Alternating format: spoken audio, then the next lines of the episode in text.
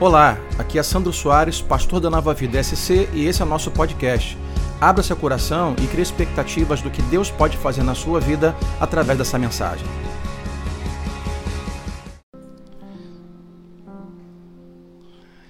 Abra bem sua Bíblia em Hebreus capítulo 6, versículo 9. Quem aqui nessa noite pode dizer assim, pastor, tem algumas coisas na minha vida que eu esperava que chegassem mais rápido, mas ah, no meu ponto de vista, eu, na verdade, o que eu acho que algumas coisas demoram muito para acontecer. Levante a mão comigo. Está comigo aqui? Demora para acontecer? Tem coisas que demoram para acontecer. Hebreus 6, versículo 9. Uma gestação de uma criança, naturalmente, leva nove meses, sete, oito meses, se for um pouco prematuro. Sabe, terminar uma faculdade demora entre quatro a seis, oito anos. Na verdade, você continuar aí, não para nunca, são dez, doze anos. Ah, você encontrar aquela pessoa do Senhor para você casar, às vezes demora, então não tenha pressa. Aquele cozido que você faz demora. Na verdade, o que não demora muito é aquilo que você não está vigiando, né? Que se não vigia, não demora. Você saiu da cozinha, o leite ferveu, saiu da cozinha, o ovo ficou cozido, saiu da cozinha, a água, a panela secou, saiu da cozinha, a máquina de lavar transbordou. Ah, mas aquilo que você está assim, ansioso, esperando, aguardando, vigiando, algumas vezes parece que demora um pouco. Eu quero conversar com você hoje, lendo Hebreus 6, versículo 9, que vai dizer assim: Amados, mesmo falando dessa forma, que forma? Depois lê com calma, capítulo 5, 6 de Hebreus. Parece que o escritor de Hebreus está falando de uma forma um pouco dura, porque as pessoas ali precisam ouvir. Amados, mesmo falando dessa forma, estamos convictos de coisas melhores em relação a vocês. Vou repetir. Estamos convictos de coisas melhores em relação a vocês. Acho que só duas pessoas aqui entenderam. Estou ah, pregando para duas pessoas aqui nesta noite só. Então diga assim comigo: coisas melhores, próprias da salvação Deus tem para nós. Vamos orar. Deus, fala-nos nesta noite, ó Pai, e nos conduza pela tua palavra. Senhor, que o nosso coração agora se enche de alegria e esperança ao ouvir a tua voz. Eu tenho certeza, Deus, que uma voz tão doce e uma voz, Senhor, disposta e desejosa, na verdade, de conversar com a gente. Então, conversa conosco nesta noite, ó Pai. Pedimos assim no nome de Jesus Cristo e todos digam amém.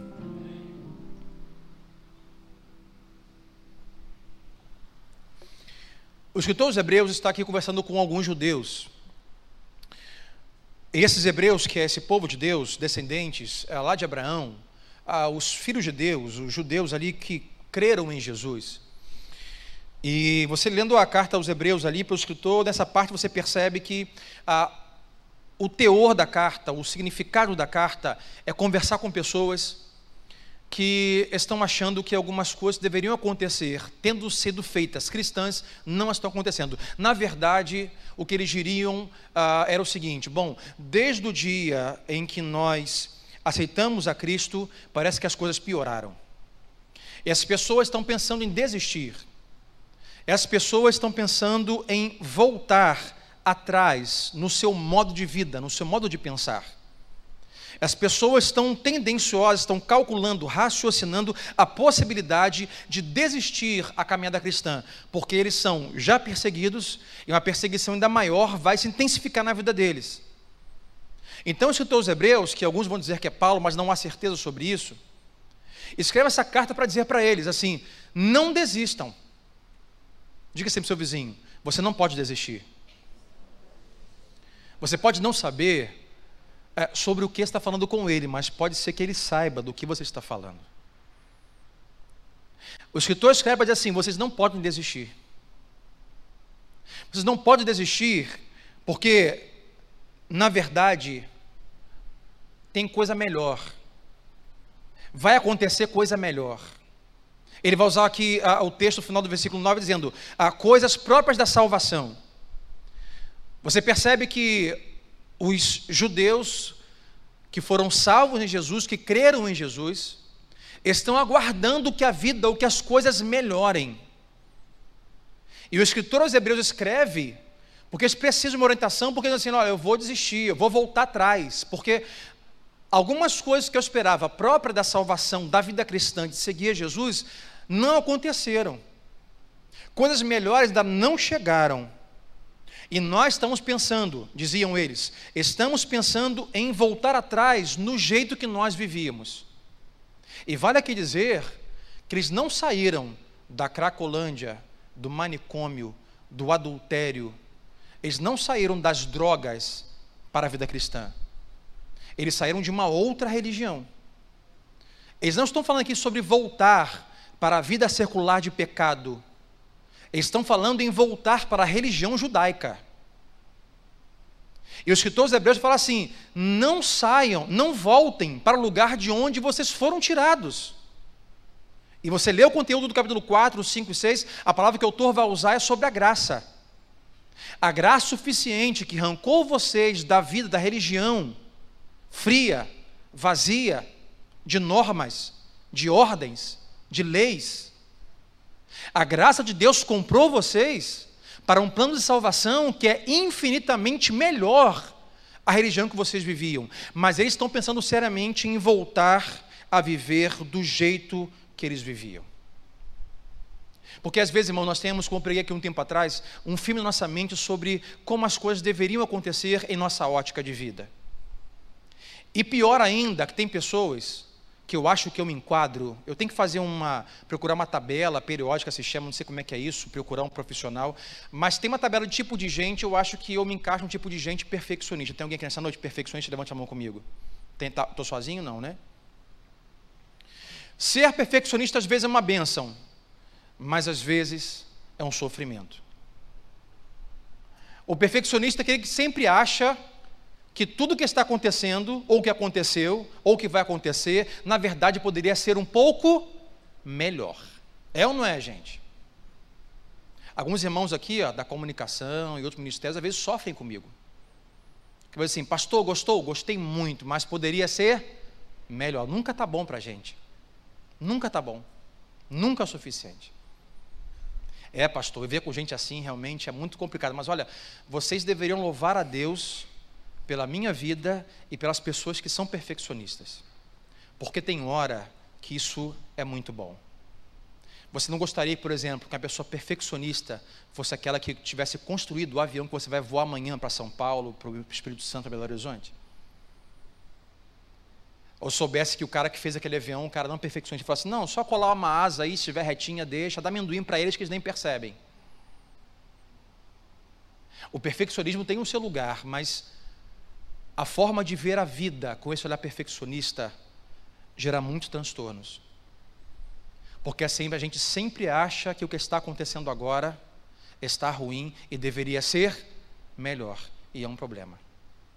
Tudo poderia ser melhor, meu salário poderia ser melhor. Minha saúde poderia ser melhor. Meu carro poderia ser melhor. A minha igreja poderia ser melhor. Meu pastor poderia ser melhor. Ah, o meu irmão da igreja poderia ser melhor. Minha mãe poderia ser melhor. Sabe, minha roupa poderia ser melhor. Tudo, na verdade, nada nunca está bom. As coisas sempre deveriam ser melhores. E estamos sempre insatisfeitos, sempre pedindo a Deus que traga as coisas melhores. Senhor, melhora. Senhor, melhora. Melhora. Mas sabe, irmão, às vezes as coisas melhores na nossa vida não vão vir através das petições que faremos a Deus. Às vezes, as melhores coisas da nossa vida virão através das coisas que nós estamos vivendo agora, que não julgamos boas ou perfeitas.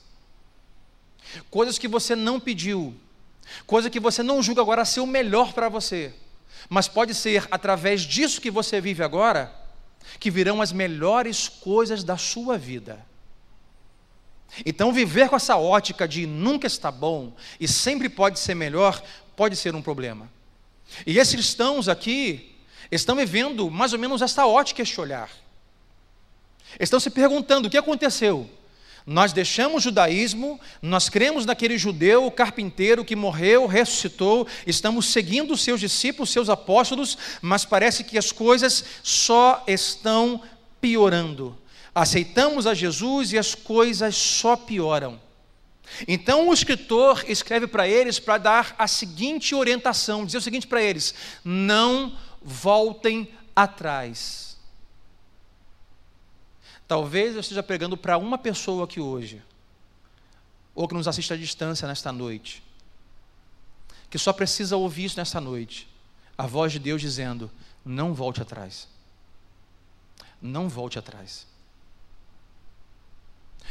Jesus é muito melhor. O que Ele tem preparado para nós é muito melhor. E mesmo que na nossa ótica perfeccionista demore ou não aconteça em tempo hábil, ainda assim é uma promessa, uma aliança feita no Calvário para nós, de salvação, eternidade, face a face com Deus, que é incomparável um lugar a, a esse lugar. Então, para alguém hoje, quem sabe Deus está dizendo assim: olha, não volte atrás. Está difícil a vida cristã, está difícil você seguir a Cristo, está difícil ser fiel no seu trabalho, está difícil ser fiel a Cristo no seu namoro, está difícil ser fiel a Cristo no seu casamento, está difícil ser fiel a Cristo nas suas relações.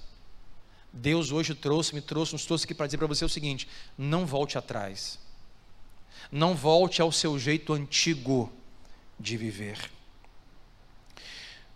No meu modo perfeccionista de ser, eu percebi que por 13 vezes, a palavra melhor é usada em toda a carta aos Hebreus. Na verdade, a palavra original, que pode ser traduzida como melhor, como perfeito, mas 13 vezes o autor escreve aos seus ouvintes dizendo: Olha, o que vocês receberam, a graça que vocês receberam, é infinitamente melhor do que o estado que vocês viviam. Sabe, e quando pensamos sobre melhor, e temos essa esperança de que as coisas vão ser melhor, o que acontece é que há uma esperança segundo este mundo e uma esperança segundo Cristo, a Sua palavra e o seu Espírito. Hebreus é um, se você for investigar direitinho, ele vai usar a palavra esperança, uma ideia de como uma âncora para a sua alma. Diga assim comigo: a esperança é como uma âncora para a alma. Alguém sabe o que é quando o navio está seguro, é porque a, a âncora está onde, hein? Lá no fundo. Há uma esperança segundo o mundo, que é uma esperança do raso. Enquanto as coisas na superfície, na sua vida estão bem, você está esperançoso.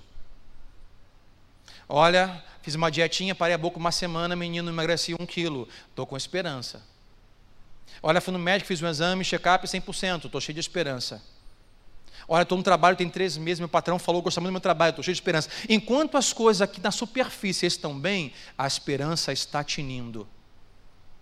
Mas a esperança, segundo a palavra de Deus, segundo a Bíblia, segundo o escritor aos Hebreus, é uma âncora. E a âncora é uma esperança para a alma, porque é um tipo de esperança que segura a gente quando está lá no fundo.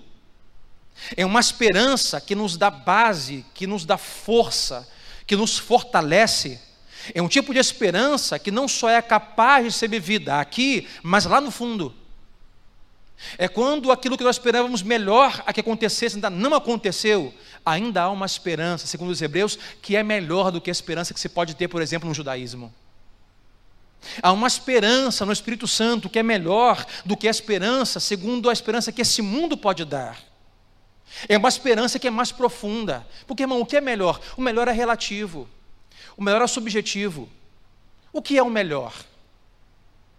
Um exemplo da subjetividade do melhor, até hoje discute quem é melhor: Pelé? Romário? Maradona? Ronaldo Gaúcho? Ronaldo Fenômeno? Neymar? Quem é o melhor? Gabigol? Quem é o melhor? É subjetivo. É subjetivo além de ser subjetivo, essa ideia de melhor, também é o melhor também é uma perspectiva. Depende do ângulo que você olha. Por exemplo, às vezes nós ficamos nos comparando com as pessoas, sabe, nas redes sociais dizendo assim: olha, ela tem um carro melhor do que o meu, ela tem uma casa melhor do que a minha. Olha o café da manhã dela, como já falei aqui, ela ovos com bacon, torradas. Estou comendo creme crack com café fraco, frio. Olha as férias dela, gente. Minhas férias estão tá aqui, ó. Olha eu aqui. Estou aqui, sei lá, em Praia Seca, No máximo ali Itaipu, vou de ônibus. Olha as férias dela. O melhor das pessoas que você está vendo, na verdade, é o melhor que elas estão mostrando, porque você só vê o que elas querem mostrar. Portanto, melhor é uma perspectiva. Ela tem uma casa melhor do que a minha, mas você sabe o que, o que acontece dentro dessa casa grande que eles têm? Sabe como é que eles vivem? Nós vamos viver, viver, viver e vamos descobrir ao longo da caminhada que muitas pessoas que nós tínhamos uma impressão de uma boa pessoa, de um bom emprego, de uma boa relação, de um bom conhecimento, na verdade era fake news. Porque melhor também é a perspectiva. Agora, quando olhamos para a vida cristã e comparamos a vida cristã com a vida que nós conseguimos ver nas pessoas ao nosso redor, nós começamos a ter a perspectiva errada do que Deus tem para a gente. Aí tem perspectiva do que Deus deveria fazer por nós, olhando a vida das pessoas. E você percebe que algumas vezes, por muitas vezes, os escritores da Bíblia, também aos hebreus, faz com que as pessoas, seus ouvintes, voltem no passado para aprenderem alguma coisa. Porque você fala assim: "Ah, pastor, eu aceitei Jesus, mas parece que as coisas estão piorando. Meu casamento está em crise, minha saúde está com deficiência, as minhas emoções estão abaladas, porque eu não cria mesmo era eu por mim, mas agora eu creio em Jesus e espero que Ele faça. Quando Ele não faz, não faz, eu fico louco. E eu quero fazer. E sou tentado constantemente a voltar a fazer do meu jeito. Porque a vida cristã é assim.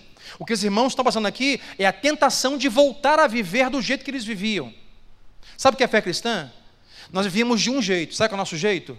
A gente governava, a gente mandava, a gente decidia. Aí, quando nós chegamos para Cristo, sabe o que Cristo faz? O que Ele nos convida a fazer? Desista, se renda, se entregue, me dá a sua vida. Isso diz entregar a vida para Jesus. Irmãos, entregar a vida para Jesus vai muito além de ter fé para crer para a salvação. Entregar a vida para Jesus é: toma, a vida é tua, faz o que o Senhor quiser. Nosso estilo de vida anterior, antes de Cristo, era eu fazia o que eu queria, do meu jeito. Agora em Cristo é, Senhor, faça o que o Senhor quiser, faça do seu jeito. É aí que vem a crise. Aí o jeito que Deus vai fazer não é para a gente o que Ele quer fazer, mas é o que a gente acha que Ele deve fazer. Aí vem a crise. Pensamos o seguinte: bom, já que tudo piora, eu acho que é melhor voltar a fazer as coisas do meu jeito. Aí o autor vai levar assim: vocês acham que as coisas pioraram? Vocês acham que a vida cristã está pior do que viver a, a relação da fé judaica? Aí constantemente o escritor volta atrás. Ele relata Abraão, ele relata lá atrás, ele relata a prisão das leis, ele relata a prisão dos sacrifícios, Constantemente ele relata que o sacrifício de animal, ele tinha uma eficácia de uma semana, de um mês, de um ano, mas não era o suficiente. Ele diz agora Jesus veio e Jesus é melhor. Jesus é melhor e maior do que Moisés. Jesus como sacrifício é o melhor sacrifício, ele é melhor como sacerdote, ele é o melhor profeta, ele é o melhor rei. E o autor fala, ele é melhor, ele é melhor, ele é melhor. As coisas mudaram, estão melhor. E nós temos que muitas vezes ser levados lá atrás para perceber que nós não estamos piorando, estamos melhorando. Quer ver uma coisa? Olhe você antes de conhecer a Cristo. Olhe você há 10, 15, 20 anos atrás, antes de entrar numa igreja, antes de abrir a Bíblia, antes de fazer uma oração, você era melhor ou pior do que hoje? Não responda. Eu era muito pior. E quando você achar, vamos seguir a dinâmica dos escritores hebreus, quando você achar que as coisas estão emperradas, que esse melhor parece que está atrasado, que não está chegando, que não vem, seja a área que for, e falamos: olha, as coisas só pioram, só pioram.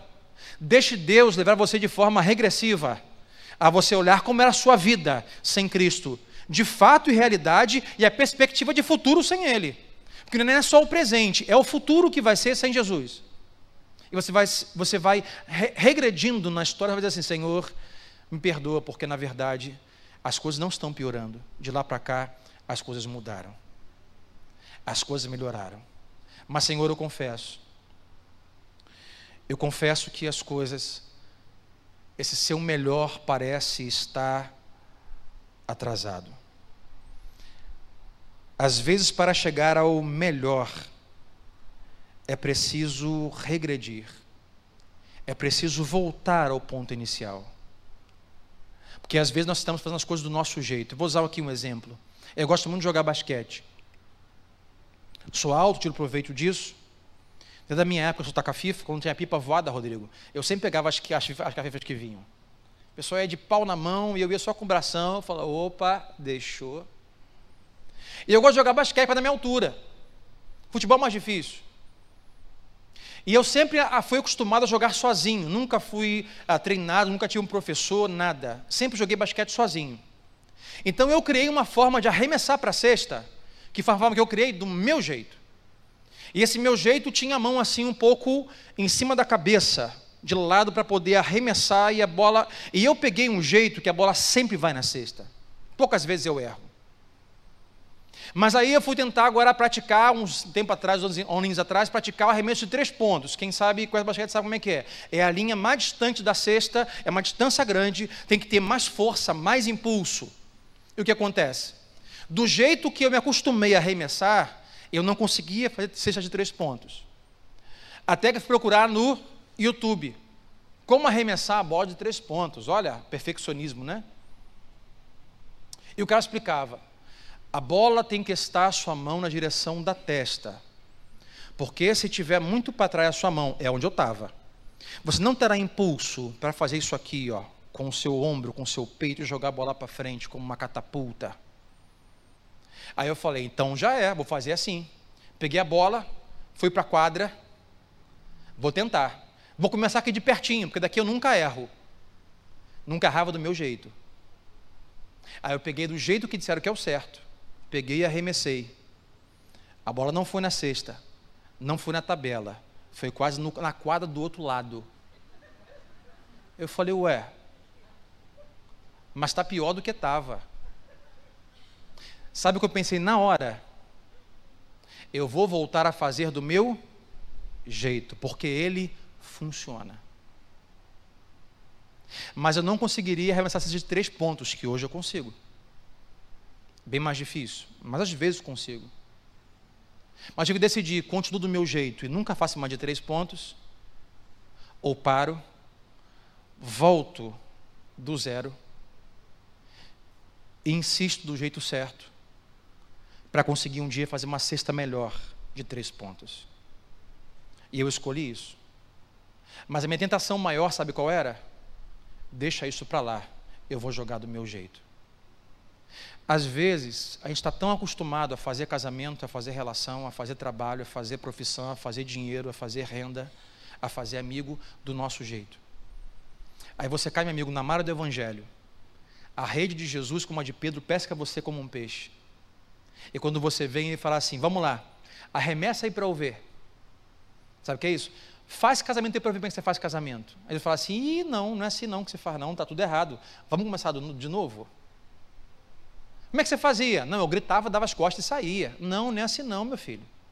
Agora, para você manter o seu casamento bem, sabe o que tem que fazer? Você tem que ir lá, tem que pedir perdão, mas não foi eu que cometi o erro, mesmo assim, vá lá, pede perdão, vá lá, conversa. Ah, é assim que faz? É assim que faz. Sabe que muitos casais cristãos ainda fazem?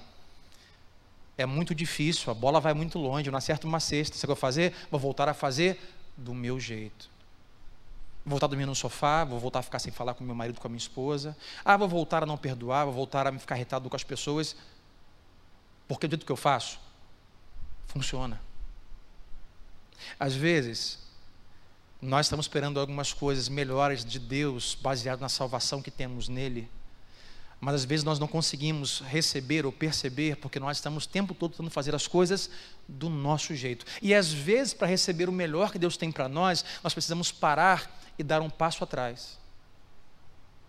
É voltar a arremessar de novo. Quando Deus te mostra um jeito novo de arremessar, chamado graça, perdão, amor, misericórdia, às vezes por um período vai ser muito difícil, porque você estava acostumado a fazer do seu jeito. Mas Deus o tempo todo quer nos ensinar um jeito novo e um jeito melhor de fazer a vida. Já percebeu quando você compra uma coisa nova que dizem que é melhor do que você tinha? Você fica irritado, porque o que você tinha não era melhor, mas você sabia usar. E o novo que disseram que é melhor, você não consegue usar. Já passou por isso? Semana passada, semana agora, uma experiência. Manuela, papai, já tenho sessenta e poucos reais no meu cofrinho. Eu quero no shopping comprar uma coisa para mim. falei, então vamos, filho. Comprar o quê? Ela comprou uma caixinha que faz pulseiras com aquele elástico pequenininho, já viu? Vários elásticos, milhões de elásticos ah, para fazer pulseiras.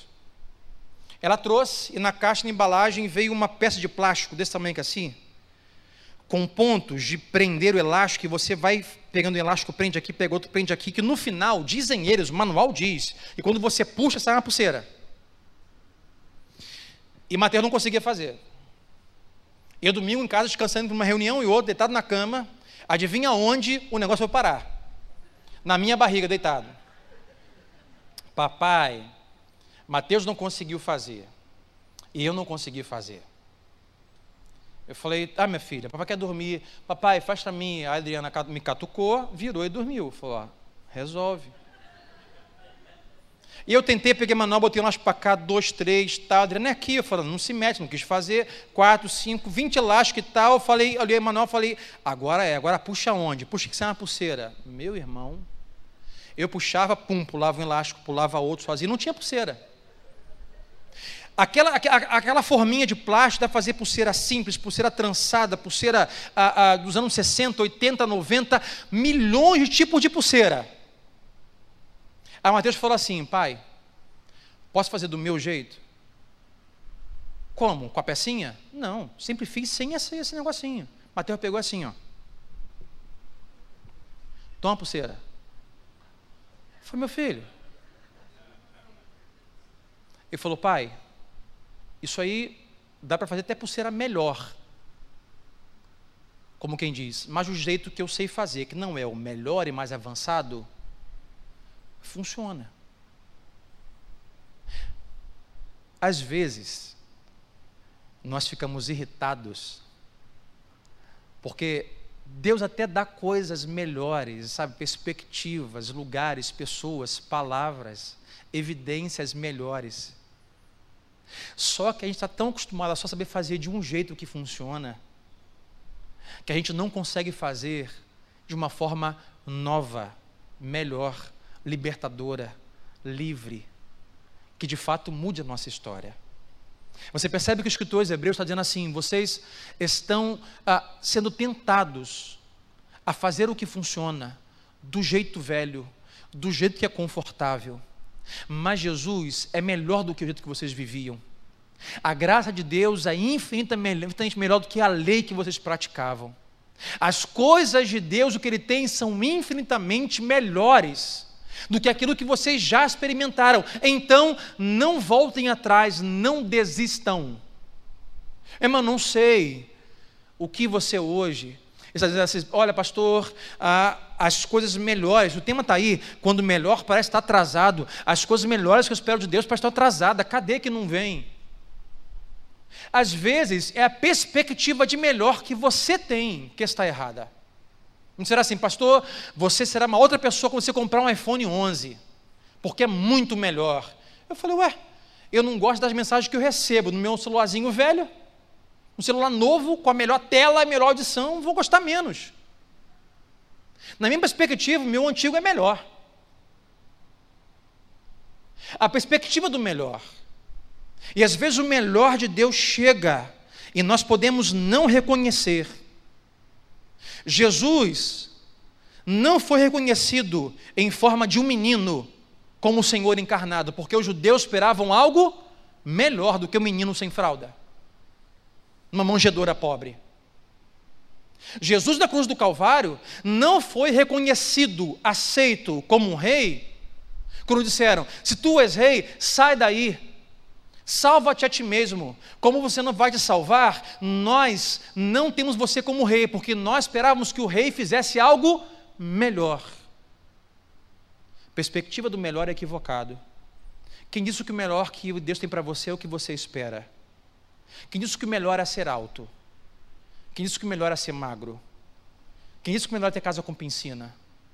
Quem disse que o melhor é ser é, grande? Quem sabe Deus não precisa de pessoas pequenas para lugares específicos?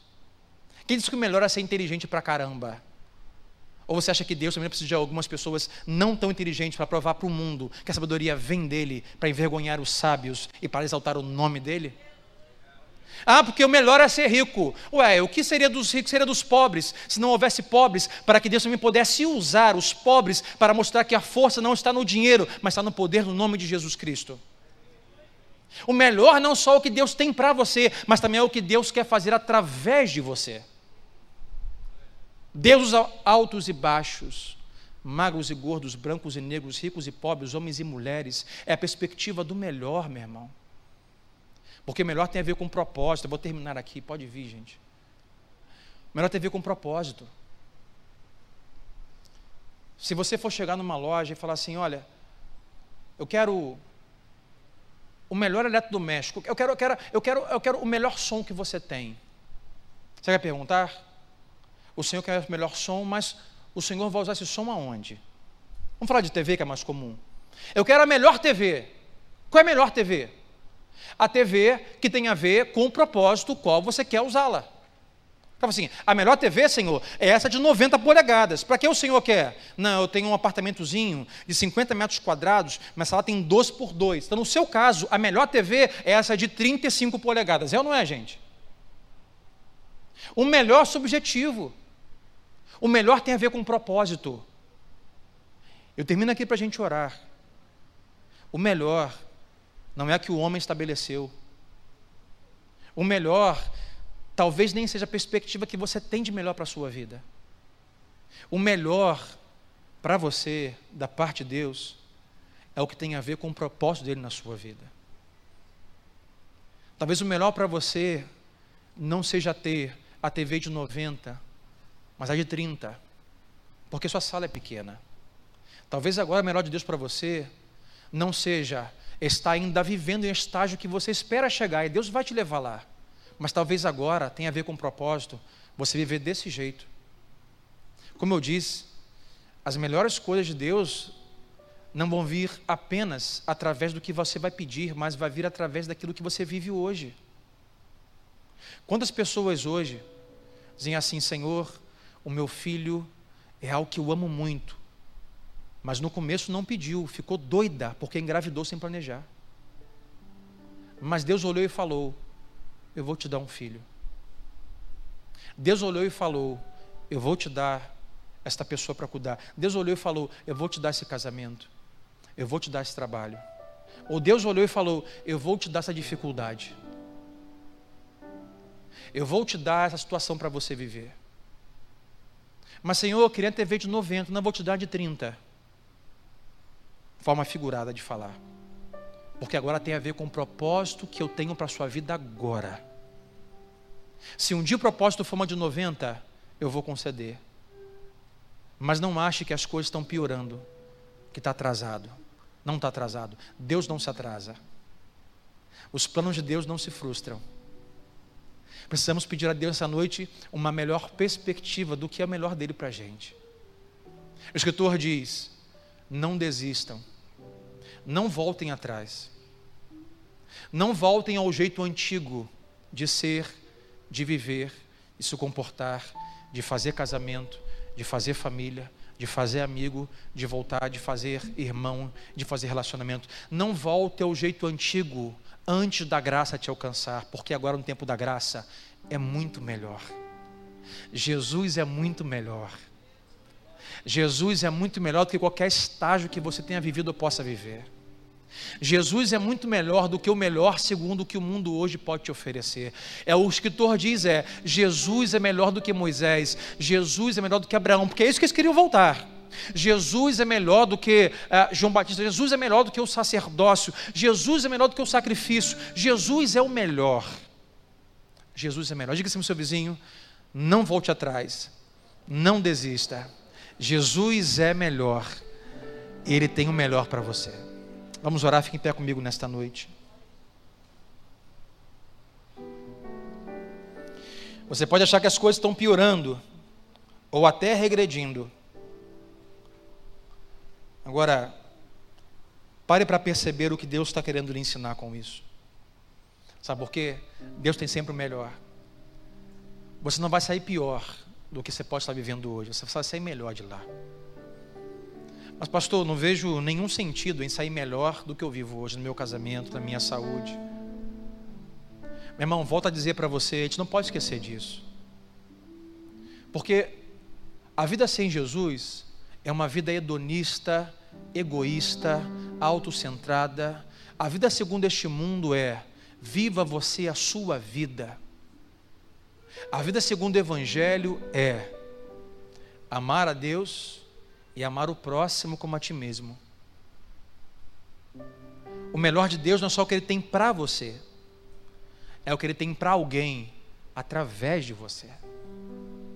Nunca se esqueça disso. Quando você estiver passando uma fase difícil na sua vida, diga assim: Deus, me ajuda a entender o que o Senhor tem de melhor para mim nisso. Deus, e me faz perceber o que o Senhor quer fazer com isso em alguém que está ao meu redor. Às vezes é um filho, um pai, uma mãe, um amigo, que vão ser encorajados a com você viver essa esperança, que é uma âncora para a alma, que só existe em Jesus, junto com você. Então, não desista. Não volte atrás. Não está atrasado. Deus está operando agora na sua vida mas talvez mude a perspectiva do que é melhor para você. Melhor para você não é um iPhone novo, não é um carro novo, talvez não seja uma casa nova. Talvez o melhor para você ou para alguém do seu lado agora seja você viver o que você está vivendo, porque de lá você estará muito mais forte. E a âncora só pode ser bem usada quando está lá no fundo. Lá no fundo. É quando estamos no fundo algumas vezes que somos encorajados, alimentados, amadurecidos para lugares mais profundos que Deus tem para nos levar. Para alguns, melhor é a terra seca, pé no chão. Mas quem disse que isso é o melhor? Quem sabe para você agora o melhor de Deus é mais fundo, é mais pressão, é mais água. Quem sabe? Vamos orar nesta noite. A mão no seu coração. Quero orar com você essa noite que precisa que Deus lhe ajude para você não voltar a fazer as coisas do seu jeito. Você tem pessoas aqui que constantemente são tentados a quem sabe já voltar a fazer a coisa do seu jeito. Pastor, eu orei por um tempo, mas como não, não recebi o pacote do Senhor, que eu esperava receber atrasou. O Sedex não entregou a minha bênção, a minha vitória. O Sedex do céu não entregou a regeneração, o resultado da minha súplica. Então, eu já voltei a fazer do meu jeito. Deus fala para você hoje: não faça isso. Dê um passo atrás. Por mais que você ache que funcione, Ele tem coisa melhor para você. Deus, nesta noite nós entregamos nosso coração em tuas mãos, Senhor. Ah, Pai, há quantas pessoas, quantas pessoas Deus estão sofrendo esse dia de hoje, que estão aqui nesta noite, nos assistindo ao vivo agora, quem sabe, Senhor, semanas, meses, anos depois na internet. Que estão, ó Pai, sem esperança, porque, ó Deus, tinha uma esperança tão rasa, Deus, tão superficial. Mas os hebreus, que todos os hebreus, diz que o Evangelho nos traz uma esperança que é uma âncora para a nossa alma. Deus, dar-nos esta firmeza de uma âncora, Deus, capaz de suportar, ó Deus, a pressão da profundidade, suportar, ó Deus, a pressão de muita água em cima, de um turbilhão, ó Deus, de acontecimentos, um turbilhão, Senhor, de agendas, de movimentos. Deus, aonde há, Senhor, muita pressão, nós estamos ali, uma esperança que nos traz paz em profundidade, porque o Senhor sempre quer nos levar a lugares mais profundos.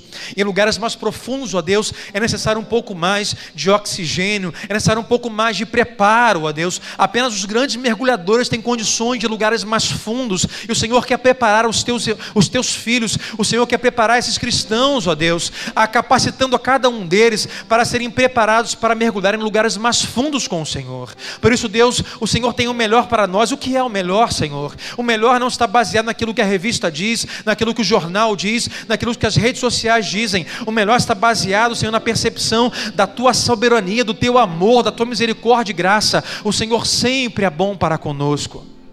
Então, Deus nos ajuda a entender o que é melhor para nós agora, Senhor. E melhor para nós hoje é a tua graça, o teu amor, é a tua misericórdia, é a certeza que quando estou acordado, posso respirar o ar que o Senhor me deu. Quando eu vou deitar e dormir, eu sei que o Senhor está cuidando de mim. É a certeza, Deus, que aonde eu vou, o Senhor está, como diz o salmista: se eu vou mais profundo abismo, tu estás. Se subo a mais alta montanha, lá o Senhor estás. Para onde, Senhor, fugirei do teu espírito? Para onde, ó Deus, irei? Para longe da tua face. Quando me sento, me levanto, o Senhor está ali, o Senhor conhece meu andar, o Senhor conhece meu levantar. A palavra não me veio à boca, o Senhor conhece toda ela, Deus. O melhor, ó Deus, é seguir os teus passos. O melhor é ter esperança que o Senhor está controlando tudo ao meu redor. O melhor é saber que não há outro lugar melhor a ir para receber auxílio, conforto, força. Senhor, que o melhor não é uma substância tóxica, não é uma droga, não é uma bebida, que não é um fumo, que não é, ó Deus, um lugar, não é uma pessoa, Senhor, que possa estar ao nosso redor. O melhor, Deus, é o teu colo, é o teu abraço, é a tua palavra, é o teu amor, é a tua sabedoria, Deus. Por isso, nesta noite, ó Deus, nos ajude. Deus, a conseguir colher daquilo que vivemos esta noite, ó Deus, daquilo que estamos vivendo nestes dias, conseguir colher coisas boas que futuramente diremos, quando olharmos para trás, olha como foi bom naquele dia, naquele culto, naquela quarta-feira, ouvir a tua voz, Senhor. E foi lá, Deus, que ouvi a tua voz dizendo: Deixe de fazer do teu jeito. Vai ser difícil por um tempo, vai ser desconfortável por um tempo. Mas o dia que você aprender a confiar em mim, as coisas serão muito melhores na sua vida. Deus nos ajude a exercer, Deus, essa esperança. É o que oramos, ó Pai. Traga-nos fé, confiança e ousadia. No nome de Jesus Cristo. E todos digam amém e amém.